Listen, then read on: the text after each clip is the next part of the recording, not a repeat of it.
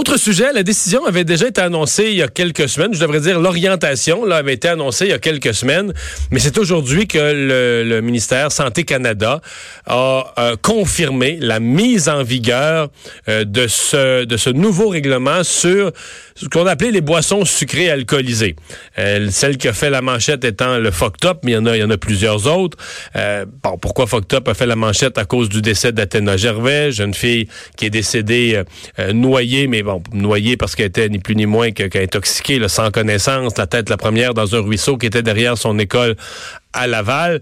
Et donc, on avait su ensuite qu'elle avait consommé à grande vitesse des grosses canettes de de cette euh, boisson sucrée, donc a pas nécessairement, dont, on dit là, le sucre fait oublier un peu le taux d'alcool, mais qui avait des taux d'alcool très élevés.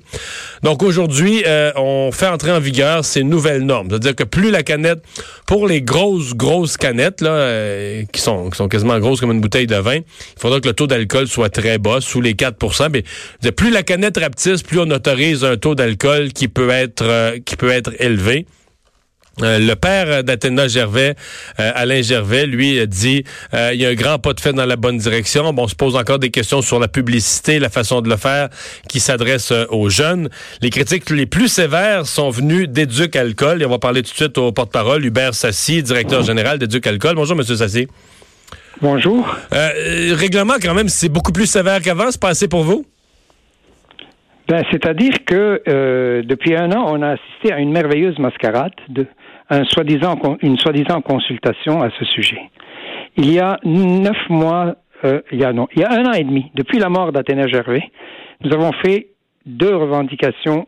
Quand je dis on, c'est pas seulement Éducalcool, c'est nous et beaucoup d'organismes liés à la prévention, à l'effet de limiter à un verre d'alcool par portion individuelle, donc par canette de boisson alcoolisée sucrée. C'est simple, un verre, c'est une canette. Et aussi, de réglementer les emballages, le design et tout ce qui entoure le packaging, si j'ose dire, de ces boissons-là. Santé Canada a émis un projet de règlement il y a euh, au mois de décembre dernier, dans lequel il disait un verre et demi. On sait, personne ne sait d'où vient le verre et demi en question. Il y a quelqu'un qui a dû penser à ça parce qu'évidemment, vous et moi, quand on discute de notre consommation d'alcool, combien de verres et demi tu prends par jour, toi? Et deuxièmement, pas un mot, pas une virgule, rien sur l'emballage et l'étiquetage. Et pourtant, tout le monde sait que l'emballage et l'étiquetage, c'est ce qui attire le plus les jeunes. Alors vous allez me dire, est-ce que c'est mieux un verre et demi d'alcool plutôt que quatre comme c'était avant? La réponse c'est oui. Mais la question, c'est est-ce qu'un verre, c'est mieux qu'un verre et demi? Et la réponse est encore plus oui. Oui, mais dans d'autres, dans d'autres, par exemple, moi, je suis un buveur de bière de microbrasserie, là, de, des microbrasseries québécoises. Il y en a un paquet. Si le taux d'alcool, parfois, dans des bières de qualité, va être de 7-8% les bouteilles sont un peu plus grosses, on est à plus qu'une consommation aussi. C'est, Vous avez raison. Mais. Puis l'emballage, l'emballage est très, très, très travaillé aussi. Nos, nos microbrasseries québécoises s'efforcent de faire les emballages les plus attirants possibles. Absolument, mais on va distinguer deux choses. Oui. La bière, ça goûte la bière. Le vin, ça goûte le vin. Et le scotch, ça goûte le scotch. Les boissons alcoolisées sucrées ne goûtent pas l'alcool. Elles contiennent de l'alcool, mais elles ne goûtent pas de l'alcool. Ce sont donc des boissons trompeuses qui doivent être traitées de manière différente parce que ce sont des boissons différentes. La seconde chose qui est importante à savoir, c'est que ces boissons-là s'adressent à des très jeunes et leur design, et moi j'ai fait le tour de toutes les épiceries et de pratiquement pas toutes les épiceries du Québec, mais un paquet d'épiceries puis un paquet de dépanneurs. Puis les bouteilles des microbrasseries sont belles et nous, on ne dit pas que les étiquettes doivent être laides. On dit simplement qu'elles ne doivent pas s'adresser directement à des jeunes et être attirantes pour des jeunes. Et ça, c'est des, des designs extrêmement particuliers. Et lorsque Santé Canada ne trouve aucune autre explication à donner pour mettre un verre et demi d'alcool dans une canette de portion individuelle. Moi, je les ai invités, j'aurais offert de leur faire un sondage à nos frais, dans lequel on demanderait à tous les Canadiens, est-ce que, pour vous, c'est combien une canette, une portion individuelle? Et je vous donne 100 dollars pour chaque pourcentage qui vous dit un verre et demi, vous me donnez 10 dollars pour chaque pourcentage qui répond un verre. La, le Santé Canada doit se placer sous l'angle des consommateurs, doit se placer sous l'angle des jeunes, doit se demander comment est-ce que les gens réfléchissent. Là, ils nous ont sorti un argument complètement farfelu en disant ah oui, c'est pour respecter les niveaux de consommation d'alcool à faible risque. Ben voyons, les niveaux de consommation d'alcool à faible risque, c'est deux verres pour les femmes et trois pour les hommes par jour. Nulle part c'est écrit un verre et demi. Il n'y a personne qui comprend d'où ils ont sorti ce truc-là. Et c'est ça qui est incompréhensible. Par ailleurs, ça fait un an et trois mois qu'on leur demande de réglementer l'étiquetage puis l'emballage. Ils n'ont rien fait. Écoutez, c'est pas compliqué. Ils se sont donné raison à eux-mêmes en n'écoutant personne depuis quatre mois. Moi, honnêtement, nous, on n'a pas vraiment de temps à perdre. On s'est désarmé à faire des représentations. On a apporté tout l'argumentaire possible et imaginable. Personne n'a trouvé un seul argument contre les prises de position qu'on avait. Tout le monde nous a dit, écoutez, le coroner a dit la même chose que nous, le papa d'Athéna Gervais a dit la même chose que nous, tous les organismes d'éducation, de prévention, de santé publique ont dit la même chose que nous, mais Santé Canada puis la ministre ont décidé qu'il y avait raison, puis ils ont décidé de se donner raison à eux-mêmes. C'est absolument incompréhensible. Mais euh, il reste que il n'y a pas de contradiction parce que moi, moi j'ai parlé à des jeunes, puis j'en ai autour de moi, des jeunes majeurs, mais jeunes, euh, qui, qui, qui, sont extrêmement frustrés, même, même de ce qui est fait, là, qui, qui sont extrêmement frustrés de ça, qui disent, ben écoutez, là, on est vraiment triste pour Athéna Gervais, mais elle a volé le produit, euh, tu sais, elle a, euh, elle a, bu d'une façon irresponsable, tout ça. Est-ce que, tu sais, d'abord, des jeunes me disaient, ouais, si elle avait volé, euh, je sais pas moi, un autre, si elle avait volé de la bière ou si elle avait volé du vin blanc, est-ce qu'on aurait interdit ou compliqué l'accès de tous les adultes à ces produits-là? Il y a beaucoup de jeunes qui ont l'impression que c'est, qui ont l'impression que c'est, que c'est tourné contre eux là.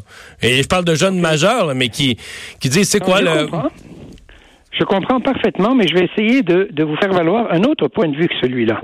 Athéna Gervais, ça n'a été que euh, le sommet de l'iceberg.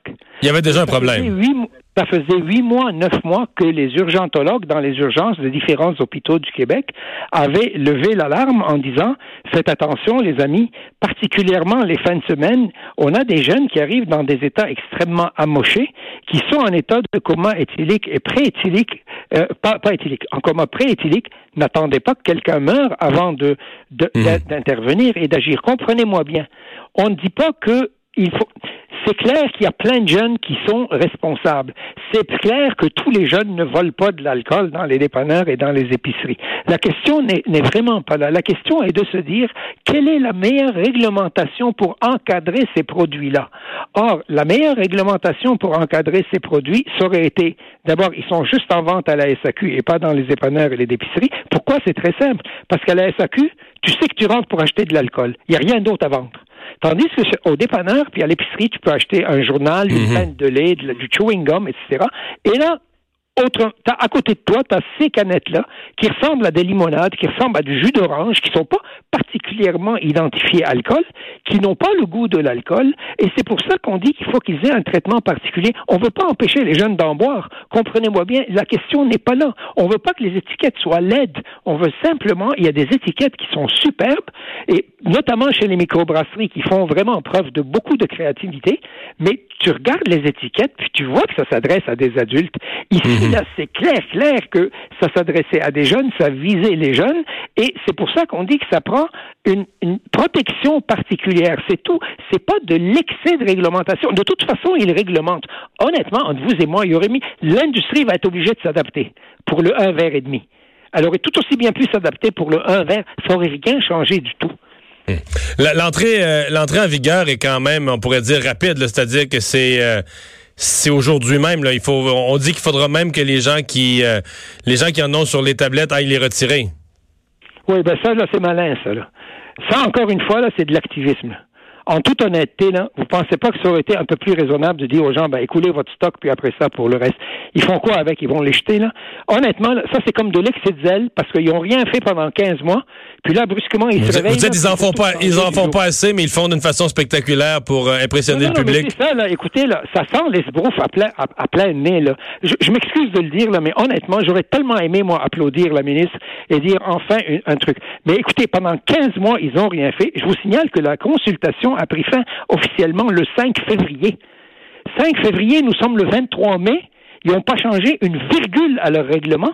Puis là, brusquement, du jour au lendemain, il impose à tout le monde de faire vite parce qu'eux, ils ont décidé de se réveiller ce matin. En toute honnêteté, là, mettons que ça manque un petit peu de sincérité, si je puis me permettre de porter un jugement de valeur, même si je sais que c'est pas correct ce que je fais là. Hubert Sassi, merci beaucoup de nous avoir parlé. C'est moi qui vous remercie. Au revoir.